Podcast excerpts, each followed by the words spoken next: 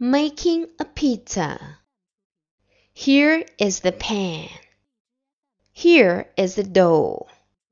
Here is the sauce. Here is the cheese. Here is the pepperoni. Here is the oven. Here is the pizza. Here is the pan.